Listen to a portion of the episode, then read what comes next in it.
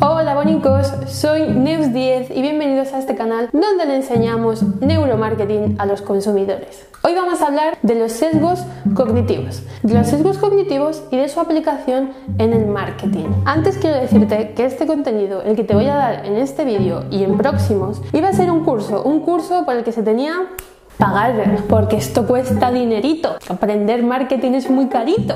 Pero al final he decidido darlo de forma gratuita en YouTube. Espero que te guste, que lo valores y que aprendas un montón.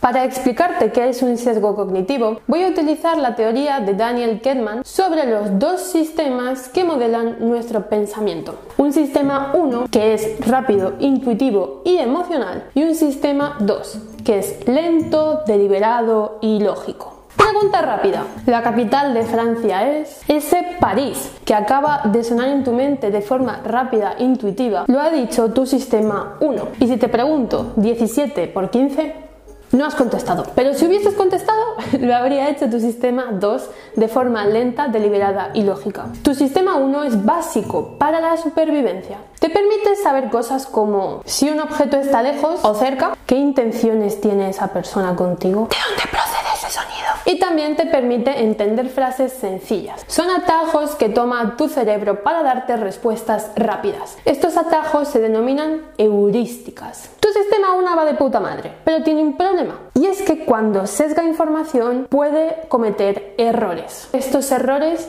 se denominan sesgos cognitivos. Y es de lo que vamos a hablar en este vídeo. De esos errores que comete tu sistema 1, de esos sesgos cognitivos y de cómo el neuromarketing se aprovecha de ello para venderte. Yo te voy a explicar estos sesgos y te voy a poner los ejemplos, pero yo quiero que tú pienses, porque si estás aquí eres una persona curiosa, vamos, lo tienes dentro, eres muy curioso. Y necesito que pienses, ¿vale? Yo te explico así el sesgo un poquillo por encima, te doy un tiempecillo y tú piensas qué técnica de marketing se aprovecha de este sesgo. Vamos al lío. Sesgo número 1, el efecto anclaje. Es la tendencia a darle demasiada importancia al primer dato que recibimos de una información. Por ejemplo, si yo te digo, el árbol más alto del mundo mide más o menos de 500 metros, tu respuesta va a estar anclada a esos 500 metros. Aparentemente yo te he hecho una pregunta para que des una respuesta libre, pero de forma inconsciente te he anclado a 500 metros. ¿Entiendes? Vale, ¿se te ocurre algún ejemplo en el marketing que creas que te están anclando? Tú sabes esa tele que hay en el MediaMark de 8.000 euros, que tú la ves y dices, pero ¿esto quién se lo compra? Si es carísima. Y al lado de esa tele de 8.000 hay una de 3.000 que se parecen un montón. O sea, las mismas pulgadas, prácticamente las mismas características. Y miras la de 3.000 y dices, ah, pues no es tan cara. ¿Por qué te han anclado? Te han anclado a la de 8.000. Por eso la de 3000 ahora no te parece tan cara. Realmente la tele de 8000 o solo tienen la de muestra o tienen una, dos como máximo. Esa tele no está para que tú la compres. Esa tele está para que la tele de 3000 te parezca más barata. De hecho, este sesgo es una brutalidad porque te puedo anclar un precio incluso de forma inconsciente, porque lo de la tele es, bueno, de una forma consciente, pero tú sabes cuando vas a Vodafone a sacar un ticket para la cola y te toca el número 90. Y tú estás ahí de forma inconsciente todo el rato hasta que te toca pensando en el 90, en el 90, en el 90. Luego cuando te atienden te dicen, la tarifa son 50 euros al mes. ¿No te parece caro? ¿Por qué? Porque de forma inconsciente te he anclado al número 90. Y el último ejemplo que te pongo ya del efecto ancla, cuando vas a un buen restaurante con tu pareja y coges la carta para ver los vinos y ves que el primer vino cuesta 500 pavos y tú dices, pero ¿esto quién se lo compra? Y debajo de ese hay uno de 120 y tú dices, vale, pues este, pues no es tan caro, no es tan caro o te han vuelto a anclar. Realmente ese vino tan caro lo tienen, tú estás seguro que lo tienen o solo lo tienen en la carta para anclarte. Bueno, este sesgo es una locura. Y si el canal crece, si apoyáis el canal, saldrá a la calle y anclará a las personas de forma inconsciente para que paguen más por productos. Haremos experimentos. 2. El efecto arrastre. Lo que la mayoría de la gente dice y hace influye en nuestra forma de pensar. ¿Se te ocurre algún ejemplo que tú digas, hostia, ya ves, esto como lo hacía mucha gente, estos lo acabaron pensando y el marketing se aprovechó de esto? Pensaba.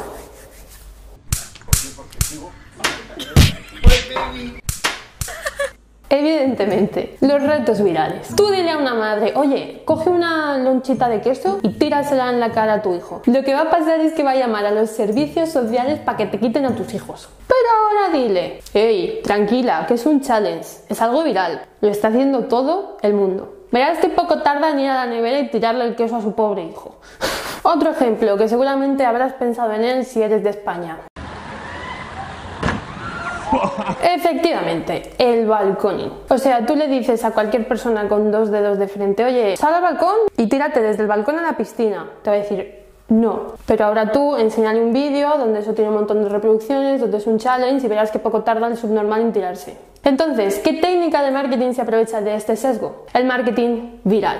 Otro modelo de negocio que se basa en este sesgo. Amazon, TripAdvisor, Google Business. El hecho de poder dejar reseñas poder dar tu opinión y los demás siguen tu opinión. De hecho, te propongo un reto. Tú vete al vídeo de la resistencia mismo en cuanto lo suban y deja un comentario. Dale like y le dices a unos cuantos amigos tuyos que también le den like. Verás qué poquito tarda la gente en empezar a opinar lo mismo que tú. Y no solo en ese vídeo, sino en próximos vídeos.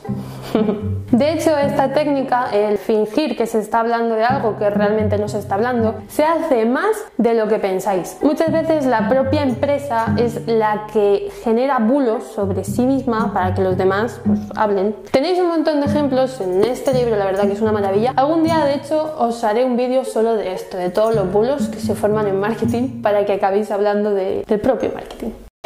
3.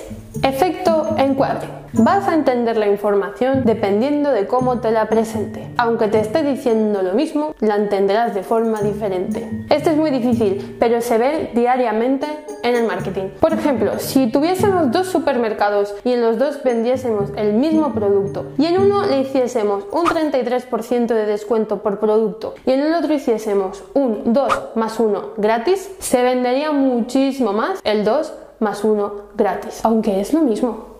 Piénsalo, es exactamente lo mismo. 2 más 1 gratis es comprar 3 productos con un 33% de descuento, porque en marketing no te regalamos nada. Nadie te está regalando nada, te estoy obligando a comprar tres productos. De esta forma, cuando yo te hacía un 33% de descuento por producto, no te estaba obligando a comprar tres y lo veías peor, pero no es peor, de hecho es mejor. Otro ejemplo donde se ve muy muy bien este sesgo es en los porcentajes. Mira, el ser humano es malísimo, no lo siguiente, con el tema porcentajes. E interpretamos la información dependiendo de cómo se nos presente. Porque si yo te digo, mi empresa tiene un 90% de éxito, vas a decir, wow, menuda empresa más exitosa. Pero si te digo, mi empresa tiene un 10% de fracaso, vas a decir, madre mía, qué mal te va seguro que te contrato y yo soy de ese 10%.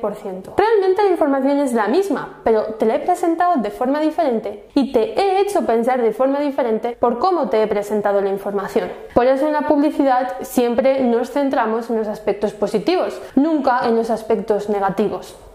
Sesgo número 4. Efecto señuelo. De entre tres opciones, vamos a elegir la que esté preparada para ser elegida, porque vamos a introducir en una de estas tres opciones un señuelo. Esto es muy difícil de entender si no te pongo un ejemplo. Así que te voy a contar un experimento que hizo la revista The Economist para que entiendas muy muy bien este concepto y que luego tú puedas pensar qué empresa está usando esta técnica. La revista The Economist tenía dos opciones. Una suscripción online a la revista durante un año por 60 dólares y tener la revista impresa más la suscripción web por 125 dólares. Un 68% eligió la primera opción, es decir, la suscripción a la revista online. Y un 32% querían la revista online más la suscripción. ¿Qué pasa? Que The Economist quería que la gente tuviese la revista impresa más la suscripción, ya que estarían ganando 125 dólares y no 60. ¿Qué hicieron? Efecto señuelo. Pusieron una tercera opción, utilizando la técnica del bueno, el feo y el malo. El feo sería la suscripción a la revista por 60 dólares. El malo sería la revista impresa por 125 dólares. Y el bueno, la que está puesta para ser elegida, sería la revista impresa más la suscripción web por 125 dólares. ¿Qué pasó? Que los porcentajes cambiaron de forma brutal. Antes recordemos que un 68% de las personas querían la suscripción a la revista online. Pues ese porcentaje pasó a un 16%. Lo que antes tenía un 32%, es decir, la revista impresa más la suscripción web, pasó a ser un 84%. Esto es una locura.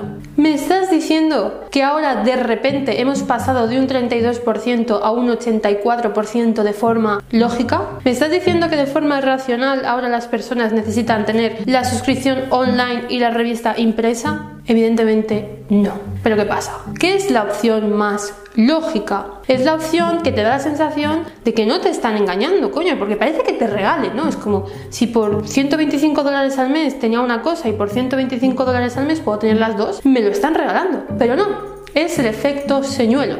Ahora que ya te he explicado esta técnica, dime, ¿qué empresa la está utilizando?